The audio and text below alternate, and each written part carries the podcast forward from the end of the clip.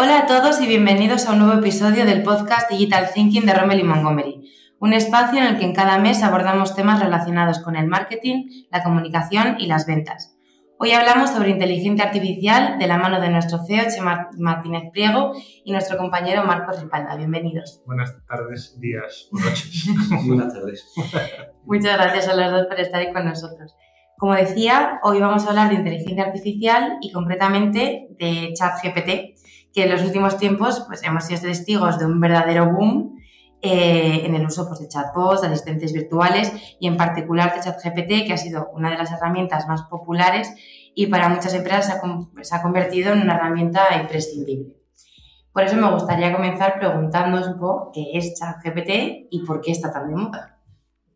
Bueno, ChatGPT es un, un asistente conversacional eh, al que tú le haces preguntas y él, y él contesta. Y la gracia que tiene, eh, digo, más allá de que luego entremos en, detalles de, posibles usos, es que, que, entiende, o sea, que se dirige a ti como una persona, que tú puedes dirigirte a él como una persona.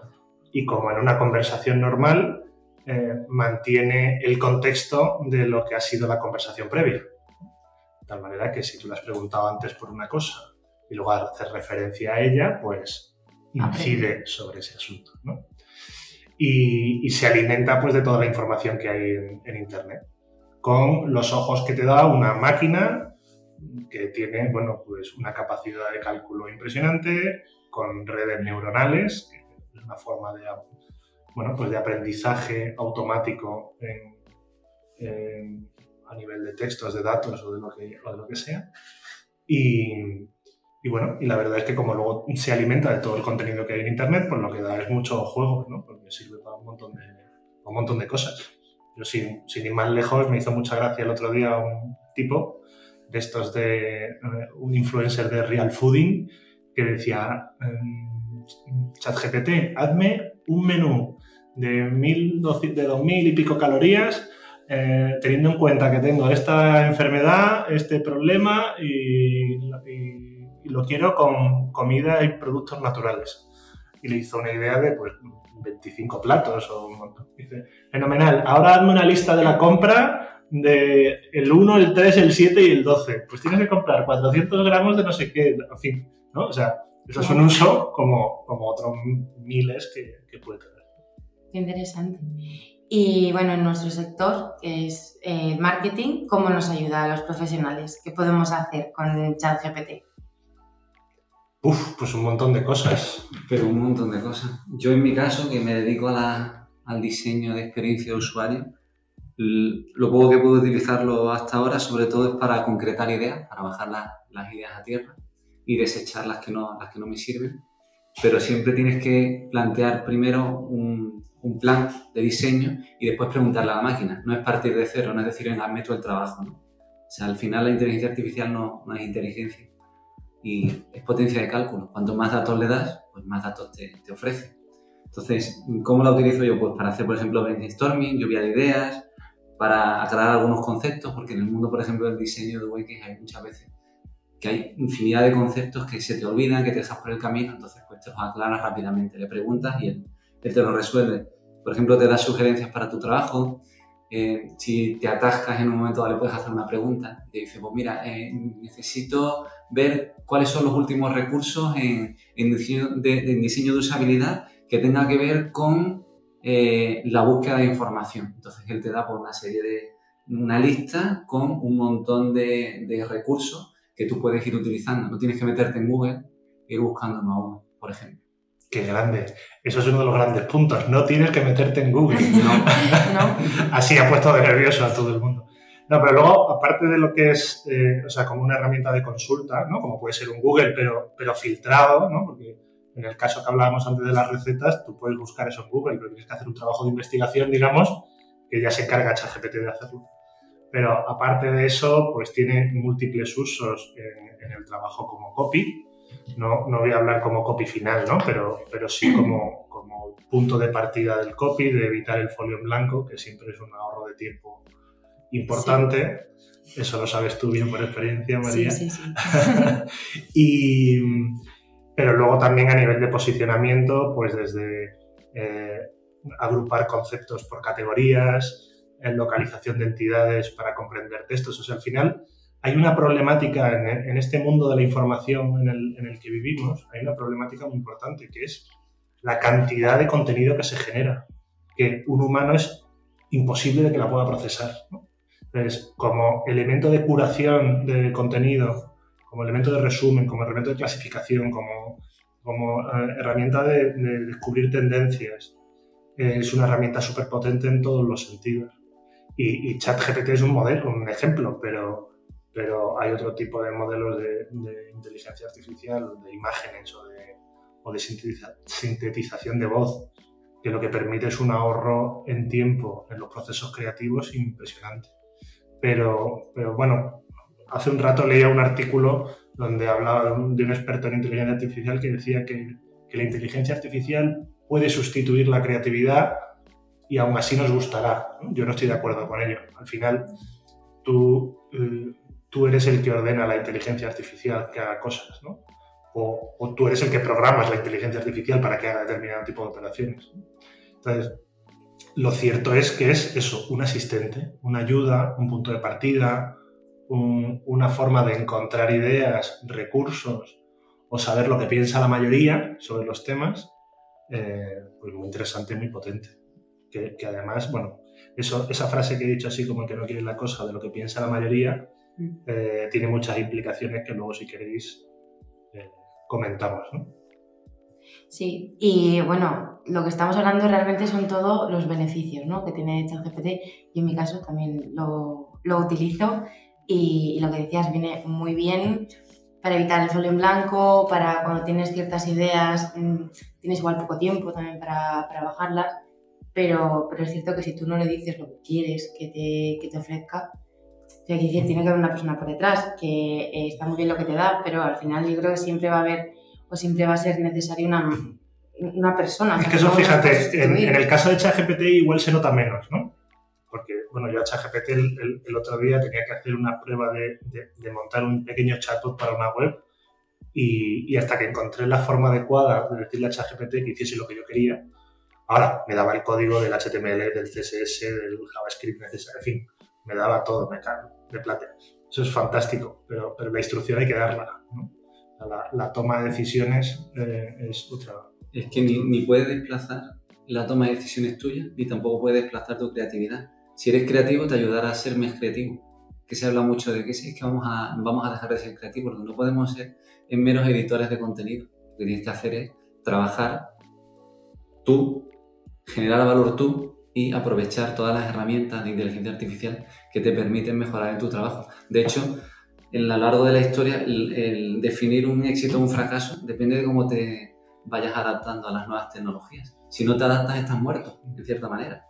Eh, absolutamente. Eso además se nota mucho, insisto, en ChatGPT menos. Pero si te vas a, a cualquiera de, los, de las herramientas que hay de creación de imágenes, tú tienes una idea en la cabeza de lo que quieres que te pinte tú se la indicas a la inteligencia artificial y habitualmente llevas unos chascos tremendos. De repente tienes que empezar a meterle mogollón de datos a, la descripción para que eso vaya acorde a lo que uno quiere. Entonces, bueno, pues, pues eso es una de las cosas malas. Bueno, malas, eso es una de las suertes que tenemos de, que las máquinas no pueden tomar todavía decisiones eh, que no sean basadas en cálculos, eh, en cálculos matemáticos. Eh, pero luego uno de los grandes problemas que yo le veo a la inteligencia artificial está relacionada con un concepto que se llama eh, posicionamiento semántico latente. ¿Qué quiere decir eso? Quiere decir ese dicho de una mentira repetida mil veces puede convertirse en una verdad. Eh, o sea, existen mecanismos para, o sea, a nivel ético, con la inteligencia artificial hay dos elementos clave. Uno es la ética de los algoritmos, que eso es una cosa que se empieza a oír hablar de ella y que es importante. Oye, pues eh, el ejemplo facilón es un banco, eh, pues eh, un algoritmo de un banco no puede utilizar la raza o, el color de la piel para tomar decisiones de si, si, una persona puede tener un crédito o no. ¿no? eso forma parte de los algoritmos, o sea, de la ética de los algoritmos. Pero luego está la segunda derivada, que es que cuando eh, la base de datos sobre la que, se, sobre la que trabaja una inteligencia artificial eh, se repite mucho una cosa que es falsa, la, la, inteligencia artificial la toma como verdadera, porque no tiene capacidad de discernir, por lo menos por el momento, o por lo menos es un reto que hay que plantear, la credibilidad que tiene cada fuente. Mm. Pero es que el determinar la credibilidad que tiene cada fuente tiene a su vez otra serie de implicaciones. Es, un sesgo. Y además es un eterno retorno a contrastar, contrastar, contrastar. ¿Dónde ponemos el punto? ¿Hasta dónde contrastamos? Entonces, esos son los principales problemas que surgen detrás, detrás de todo esto. ¿no? Que es, oye, eh, un, ejemplo claro de, posicionamiento semántico latente es cuando tú buscas en Google las búsquedas sugeridas. Eh, si, tú en las búsquedas sugeridas buscas el nombre de una persona y en la búsqueda sugerida sale el nombre de esa persona es un estafador, es una cosa que se puede manipular y que está creando una percepción, o sea, simplemente es, es una posible búsqueda que te, que te sugiere Google y sin embargo estás creando una imagen, o sea, estás dando el titular, una imagen negativa directamente de esa persona. Entonces, eso a nivel de inteligencia artificial es mucho más potente, ¿no? Se han visto algunos ejemplos eh, donde tú empiezas a, tirar del hilo. A mí me encanta llevar a ChatGPT a los límites, ¿no? Y empiezas a preguntar por una cosa que sabes que es polémica y entonces le empiezas a tirar del hilo para ver si consigues pillarle por dónde, por dónde tira. Y, y al final se encuentra, ¿no? O sea, el, tipo de sesgo que tiene las inteligencias y eso es porque hay mucha más información de ese tipo que de otra. O, pasaba eh, otro ejemplo que salía yo creo en un periódico eh, cuando le preguntaban ¿qué opinión te merece eh, un presidente demócrata americano y uno republicano? Pues ante el republicano daba información sobre su opinión y sobre su actividad y sobre el demócrata, pues decía, yo no tengo opinión política, no me meto en este charco. Entonces, evidentemente no creo que nadie lo haya programado de esa manera, ¿no? Pero, pero es cierto que cuando tú tienes una cantidad probablemente más significativa de contenido no político de esa persona, la asume como que una entidad principal no es que sea, un político y por tanto da la opinión. Entonces, ¿eso se puede manipular? Sí. Entonces, ahí hay una serie de, temas muy, muy eh, delicados. Ahora bien, lo que ha presentado, las tecnologías que ha presentado de inteligencia artificial Google ahora, ¿no? el, el BART creo que se llama. Eh, oye, estar en una reunión de Google Meet y que te coja las actas de forma automática, saque las tareas y las, y las mande por correo a todo el mundo, eso es, una auténtica maravilla, ¿no? Y, y, con ChatGPT yo creo que Microsoft ya lo tiene implementado o lo está terminando de implementar. Entonces, bueno, pues es un, un elemento nuevo con el que hay que trabajar, que nos permite ver más allá de lo que los ojos humanos pueden ver, nos permiten trabajar con un sesgo constante, que, vale, hemos hablado de la parte mala de los sesgos, ¿no? Pero la parte buena, yo ahora con, el lanzamiento de Enigmia, eh, que es una empresa del, del grupo de inteligencia artificial, eh, sobre todo dedicada al mundo de la reputación, nos hemos encontrado con muchas empresas. Dicen, no, yo llevo 25 años con mi empresa de clipping, que es la que me hace el análisis de la reputación, porque es que yo quiero que el tío que lleva 25 años mirándome sea el mismo que me siga mirando. ¿no? Y bueno, ese sesgo se puede meter en la máquina y ya está. Y es permanente o, modificable con el tiempo. ¿no? Pero digamos que, bueno, pues que la inteligencia artificial tiene muchísimas cosas interesantes y esto es la punta del iceberg. Totalmente. Y a lo que te referías previamente, em, esa parte más negativa de la, mentira dicha, ¿ese tema crees que que lo que necesita es regulación, porque ha salido justo una, una, noticia que habla de eso, que quieren parar durante seis meses la inteligencia artificial para crear una normativa, una, una regulación. ¿Y realmente crees que se podría llegar a alcanzar toda esa... pues mira, esto yo creo que acabará pasando, no tengo ni idea, ¿eh? porque, las implicaciones que esto tiene a nivel de inteligencia o a nivel de... Pero, o sea, digo, a temas serios de verdad, ¿no? pero yo supongo que en el 90% de los casos lo que habrá que trabajar es como en el mundo de la publicidad, donde hay un autocontrol y una autorregulación. Se, se establece un marco y quien no cumpla ese marco pues tendrá sus consecuencias. Pero desde luego eh, esto está tan por hacer todavía que regular ahora mismo yo creo que lo que hace es ponerle puertas a un campo que, igual valen seis meses. Sí, que todavía no está o sea, que todavía tiene mucho, mucho recorrido por delante. O sea, es, el otro día hablando con, con un catedrático de la, de la, Universidad de Granada, que precisamente está muy preocupado ahora mismo por, por el tema de, los, de, de, la ética en los algoritmos, me decía, pero si es que la inteligencia artificial que estamos viendo ahora, los modelos sobre los que se han construido, son de los años 80, finales de los 80, primero de los 90, la base teórica. Eh, o sea, la base teórica de ahora es completamente distinta. Es completamente distinta, pero todavía no se ha puesto en práctica ni, ni tenemos ni idea de cómo, de cómo va a aplicar esto. Entonces, bueno, pues ahí es que hay, es que hay muchos retos por delante, ¿no? Un mundo completamente apasionante, apasionante. Y yo lo que he podido ver también, eh, tanto en internet como, como en, en, el trabajo, ¿no? tenemos a, a Jorge Mosquete, que no ha podido estar hoy porque está de viaje, eh, que es un apasionado de ChatGPT, porque es verdad que para SEO es muy, muy útil, y luego gente eh, que, ¿no? que, no, le gusta tanto. ¿no? Entonces, tiene sus fans y sus detractores. ¿Vosotros dónde, dónde os posicionáis? Yo, el principal problema que le veo, yo estoy a favor en general, pero sí que le veo un problema que es la información que tú le das a esa inteligencia artificial si das en un momento dado algún dato polémico o algún dato tuyo personal, que se pueda hacer un mal uso de eso. Aunque en realidad le estás pidiendo la información para ti. Yo no sé toda, todo lo que hay detrás, todo el background que tiene detrás eso, si eso me, va me puede perjudicar o puede perjudicar a un, a un determinado grupo de usuarios en ese sentido. Y después que también abogo por que no nos volvamos locos tampoco la inteligencia artificial. Hay una cosa que se llama inteligencia natural. si tú le preguntas a un niño, oye, Juanito, en el futuro tú cómo lo ves? Y el niño te dirá, pues no lo sé, papá, pues no lo sabes igual que tú, evidentemente, pero ¿sabes lo que tiene el niño que no tienes tú? Que tiene ilusión. Entonces hay que ilusionarse con las cosas y utilizar la tecnología de forma comedida, pero también ilusionante. Y ahora mismo lo que comentabas tú, que es que el campo está, el melón está por abrir. Sobre todo porque, porque efectivamente lo que están apareciendo son muchas tecnologías nuevas, pero lo que falta son las aplicaciones prácticas. Entonces, esto hay que bajarlo a tierra y, que, y la inteligencia artificial tendrá que ir resolviendo problemas específicos. ¿no? Oye, pues el problema de los coches autónomos, el problema de, en el caso de Enigmia, la gestión de la reputación o, o, la gestión comercial.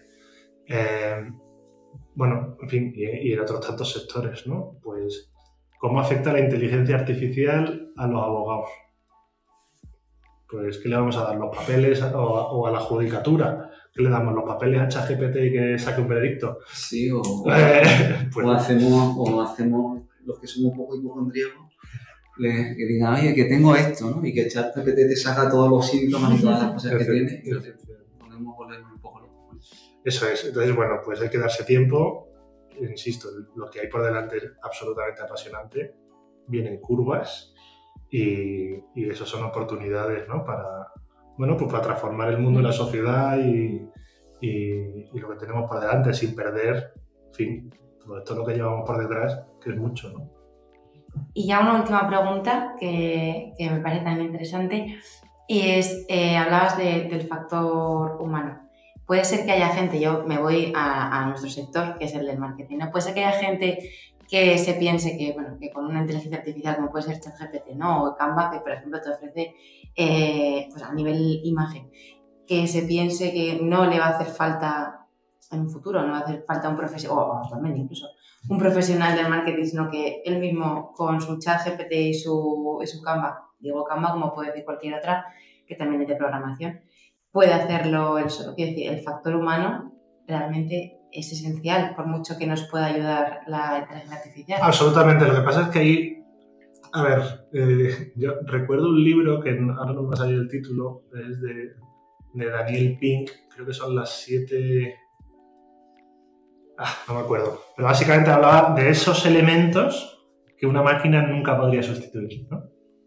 Y que son sobre los que hay, o sea, es un libro como de esto de autoayuda o de auto tal. Dice, oye, sobre estos siete elementos, si tú construyes, ¿no? La creatividad, la capacidad de, no sé qué, en fin, no me acuerdo, ¿no? Pero la creatividad es uno de ellos. Yo creo que el gran susto que ha metido en el cuerpo esto es que resuelve problemas creativos. O sea, Hmm. resu- o sea, es un hecho que resuelve problemas creativos. Ahora, eh, la empatía ¿no? que requiere las actividades de la comunicación, del marketing. La de la interacción La- real con el otro, no con una máquina. Eso es el alma, o sea, en el fondo Claro. es el alma que hay detrás de todo esto, eso es insustituible, por mucho que, que el transhumanismo y todo esto quiera meter las conciencias en un, en un, Yo es que pienso en un USB, ¿no? que una inteligencia artificial jamás va a escribir como Hemingway. Escribir, te, hará, te, te hará la novela clavada, pero no te va a escribir como Hemingway en la vida, porque no es inteligencia artificial, son datos, muchísimos datos relacionados entre sí. Y te puede parecer Hemingway, pero no lo es. Ahora, el mundo de los mediocres se tiene que asustar. sí, porque, porque el trabajo de bulto lo hace. ¿no? Sí. O sea, eso es una realidad.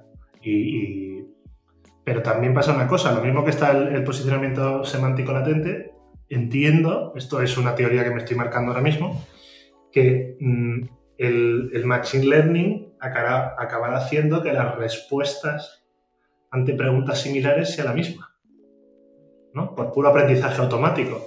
De tal manera que igual ahora podemos escribir muchos artículos de blog con ChatGPT, pero a lo mejor dentro de seis meses, tres meses o un año, cada vez que alguien le pregunta una cosa te da la misma respuesta. Claro, es que te- te- o sea, ahora mismo todo es como muy heterogéneo, pero al final vamos a llegar a lo homogéneo, Eso es. a todos iguales, todos vamos a vestir el mismo pantalón. Sí, al final lo que te diferencia es ese... Por precisamente El salirte de la, de la, Salir. de la norma. ¿no? Por eso de- digo que si nos convertimos en editores de contenido, lo digo por, por la prensa, yo que vengo de ahí, te- yo tenía compañeros que li- literalmente copiaban los Teletipos. los teletipos y le cambiaban cuatro comas. Eso ya te lo hace la inteligencia artificial. A, a ver qué me puedes añadir más, ¿no? Exacto. Pues eso yo creo que ahora mismo está. Bueno, al final las, las, las grandes campañas ¿no? de, de publicidad, ¿no? A esas, que, que triunfan, realmente no son por hacer exactamente lo mismo que hace el resto, sino que es por, a- por a- apostar por algo distinto, que llame la atención, que alguien que algo que no se le haya ocurrido Yo antes. en a la, en la facultad de comunicación, eh, cuando, cuando nos peleábamos porque nos enseñasen, nos enseñasen a usar máquinas, solamente nos decían los profesores, si da igual la que aprendas, si en cuanto te cambies de trabajo vas a tener que aprender otra distinta. Lo único que yo te puedo enseñar y que te puedes llevar y que va a ser permanente es la capacidad de entender al ser humano. Entonces, en cuanto que nosotros nos dirigimos a personas, esa capacidad de entender, o sea, las máquinas podrán aprender a manipular al ser humano, pero no a tocarles el corazón. Sí. Entonces, ahí es donde está nuestra fuerza. Fenomenal. Pues Oye, ha nos sido- ha, quedado, nos ha quedado un final muy redondo. Sí, sí, sí, sí. Ha sido la verdad que muy, muy, muy interesante y y yo creo que además esto da para seguir hablando largo y tendido y estaremos pendientes de las novedades que, que vayan sumándose al mundo de la inteligencia artificial. Esperemos que, que no la paren durante seis meses porque de momento la verdad que uso le damos. Eso es. Eso es así. Y, y aprovechémoslo. Exacto. Así que nada, Chema, Marcos, eh, muchas gracias por vuestro tiempo y a nuestros oyentes, muchas gracias por escucharnos y os esperamos en el próximo episodio.